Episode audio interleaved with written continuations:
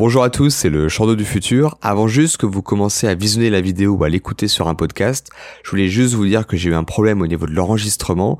J'ai mon trépied qui s'est cassé et euh, ma caméra qui s'est cassée. Donc pour la partie euh, de la vidéo où je suis face caméra, j'ai dû prendre un iPhone et euh, un trépied, on va dire, artisanal. Donc voilà, je voulais juste m'excuser un peu pour la qualité, mais je vais essayer de remédier à ça au plus vite. Merci beaucoup, bon visionnage à vous et n'oubliez pas de vous abonner en description. Bonjour à tous, c'est Chando, j'espère que vous allez bien. On se retrouve aujourd'hui pour une nouvelle histoire. Cette histoire est une histoire triste. C'est une histoire qui aurait pu se passer autrement, qui aurait pu se passer différemment. C'est un drame qui aurait pu être évité. Mais malheureusement, vous allez voir que quand quelqu'un est mauvais, parfois il l'est pour toute la vie.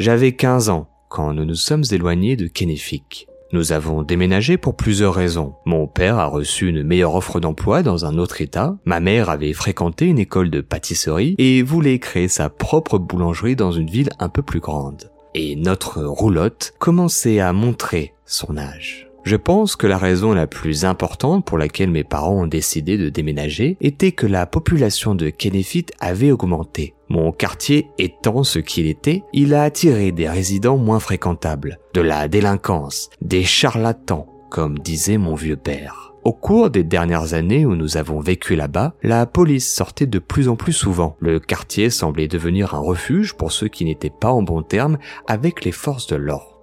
Il y avait de plus en plus de voitures et de camions, de motos, de bicyclettes, ce que vous voulez, qui roulaient plus vite qu'il ne l'était permis. Il était devenu rare que nous n'ayons pas devant notre maison des lumières bleues et rouges, ou que nous entendions une sirène hurlante. Mon quartier ressemblait plus à Manhattan et Brooklyn plutôt qu'un vieux quartier américain résidentiel. Une nuit, un hélicoptère a atterri dans le champ en face de notre maison et a été accueilli par une ambulance quelques minutes plus tard. Nous avons appris que certains individus étaient entrés par effraction dans une maison et avaient été abattus. Ce n'était plus cette petite communauté soudée d'autrefois. L'été 1984 fut pour moi mouvementé, à plusieurs niveaux. J'ai eu 15 ans et j'ai reçu mon premier rasoir parmi mes autres cadeaux. Ma voix avait finalement cessé de grasser et j'avais beaucoup grandi. J'étais quarterback dans l'équipe de football de mon lycée. Papa m'apprenait à travailler sur les voitures en réparant un vieux Cougar de 1973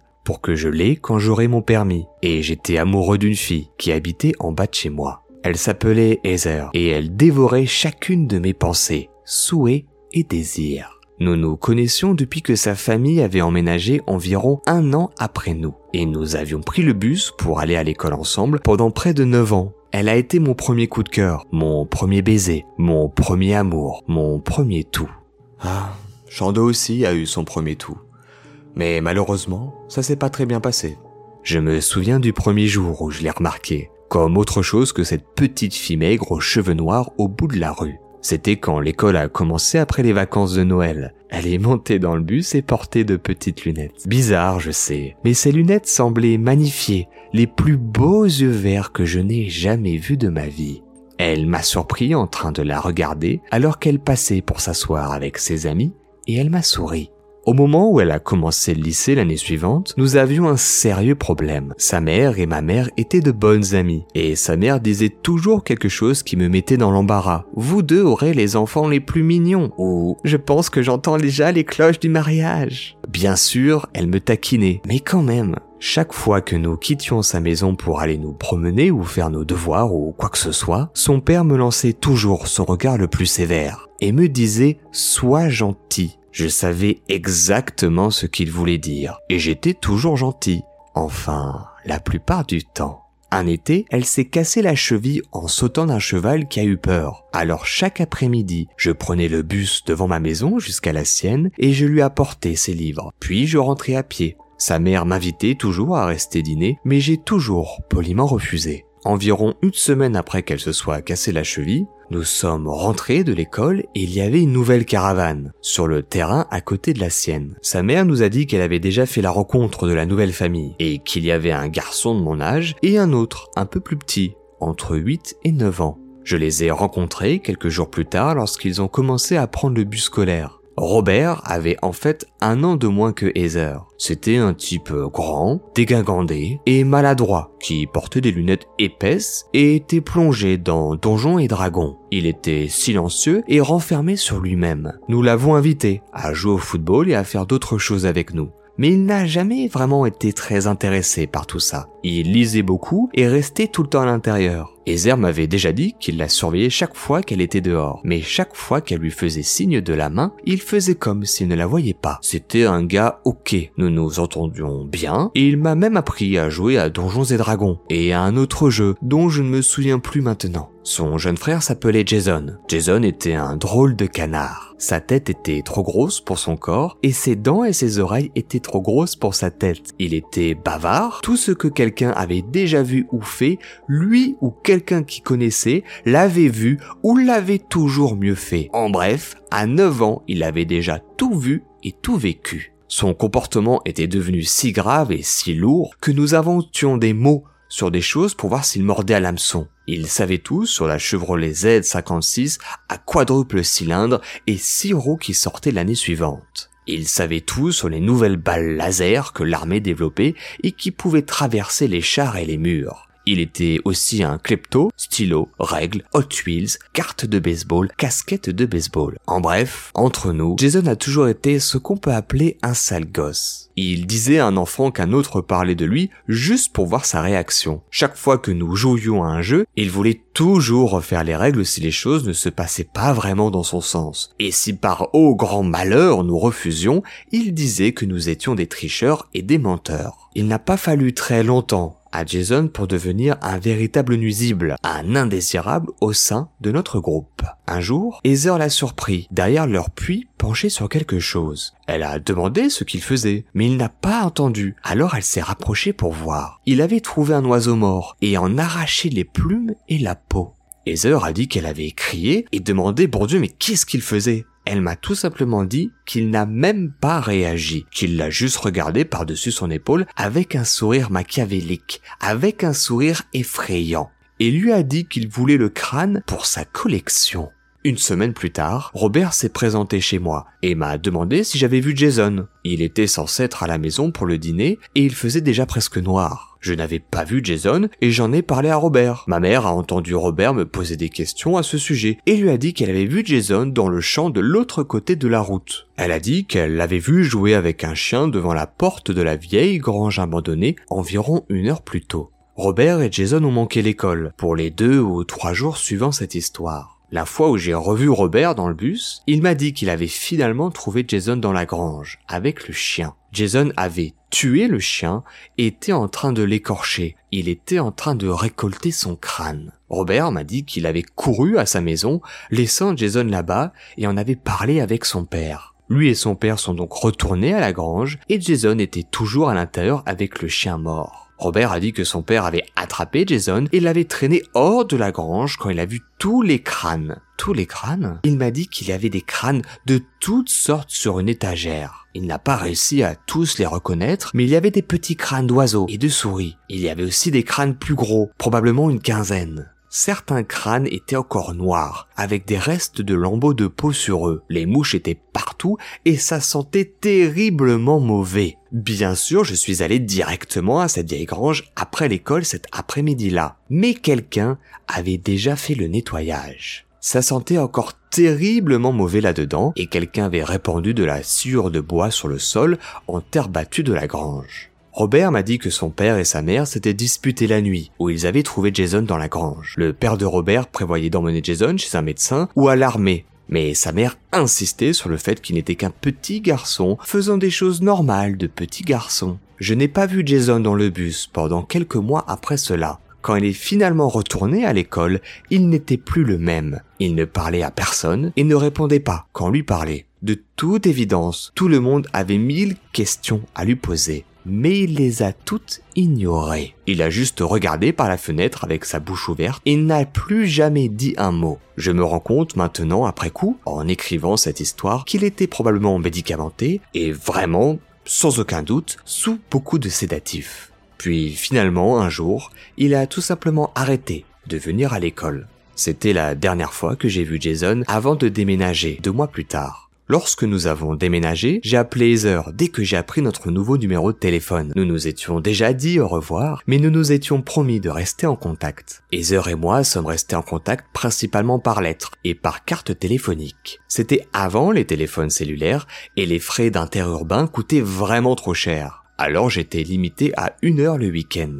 Heather m'a dit la plupart des nouvelles importantes par lettre chaque fois qu'elle ne voulait pas être entendue en train de me raconter des commérages bien croustillants. Heather m'a raconté comment Jason était revenu à l'école et comment il se battait au moins une fois par semaine avec d'autres camarades. Elle me disait qu'une femme en blouse blanche visitait sa maison tous les mardis et les jeudis, restait environ trois heures, puis repartait. Au cours des années suivantes, Heather et moi avons continué à rester en contact. Elle m'a parlé de son bal de fin d'année et m'a même envoyé des photos. À ce moment-là, j'avais déjà rencontré quelqu'un d'autre et je n'étais plus vraiment dérangé à l'idée ou au fait de voir quelqu'un d'autre embrasser Heather. J'ai obtenu mon diplôme d'études secondaires en 1986 et j'ai envoyé à Heather une invitation. Elle a obtenu son diplôme en 1987 et m'a envoyé l'une des scènes en retour. Je dois d'ailleurs toujours l'avoir quelque part. Elle a également envoyé une annonce de mariage l'année suivante. Cette nouvelle m'a frappé assez fort au cœur, mais à ce moment-là, j'étais capable d'être vraiment heureux pour elle. Finalement, ils ne se sont pas mariés, et j'ai pleuré avec Heather au téléphone quand elle m'a parlé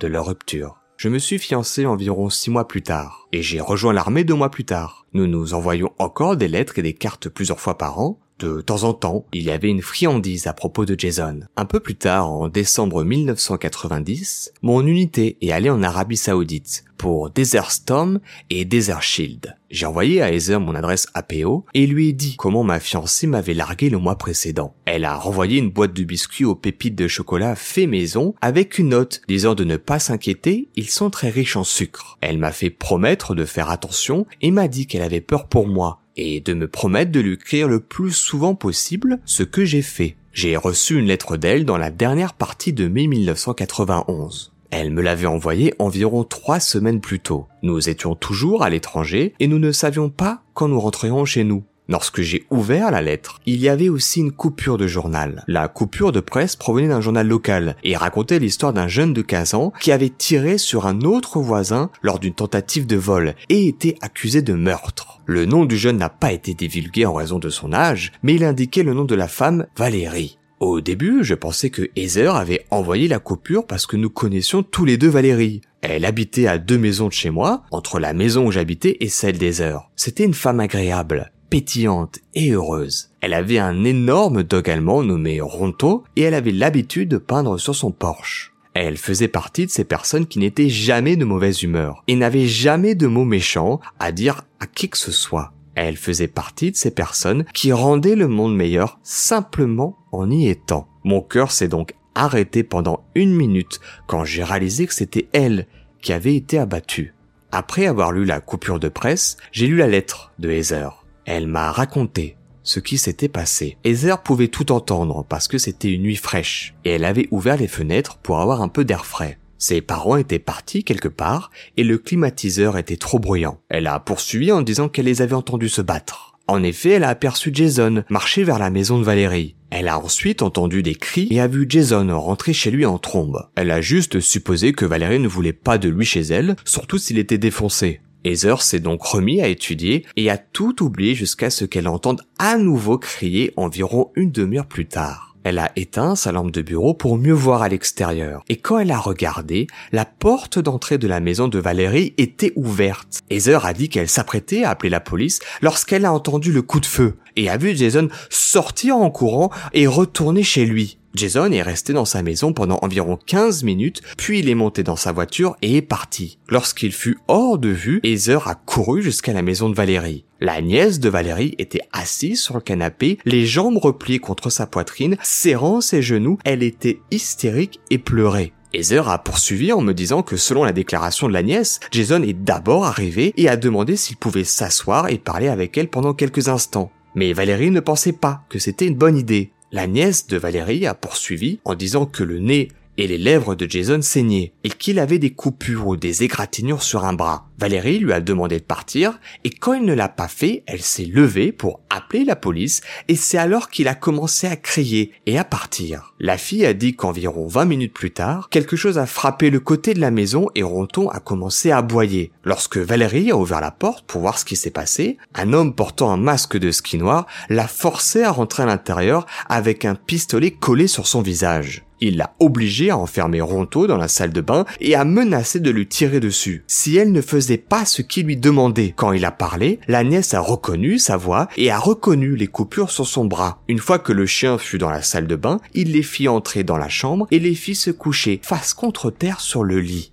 Il voulait savoir si elles avaient de l'argent, et elles lui ont dit qu'il y avait de l'argent dans le tiroir du bas de la commode. Il est resté silencieux pendant une minute. Puis elle a entendu le coup de feu et a senti le lit trembler. Puis elle a entendu Jason sortir en courant de la maison. La police a retrouvé Jason quelques heures plus tard chez des amis où il a été arrêté. Jason a ensuite été jugé comme un adulte et a été envoyé en prison. Je ne me souviens plus de la longueur de la peine, autant que je sache, il est toujours incarcéré à l'heure d'aujourd'hui. Enfin, je suppose que vous vous posez des questions sur moi et Heather. Nous nous sommes finalement mariés, mais pas ensemble. Elle a épousé un homme qu'elle a rencontré au cours de sa dernière année d'université, et ils vivent maintenant à Conroe, au Texas, et ils ont deux filles. Quant à moi, j'ai épousé une Argentine et je suis heureux depuis. C'est drôle parfois comment la vie fonctionne, autant pour le meilleur que pour le pire. Et c'est ainsi que s'achève cette histoire. J'espère vraiment qu'elle vous aura plu. Comme d'habitude, si vous avez aimé la vidéo, n'hésitez pas à la liker, partager et la commenter. Et si vous voulez pas vous retrouver face à face avec Jason, n'hésitez pas à vous abonner sur ma chaîne YouTube, mon Spotify, Apple Podcast et Instagram. Ça fait très plaisir. Quant à nous, on se retrouve très bientôt pour une nouvelle histoire. C'était Chando. D'ici là, portez-vous bien. Ciao.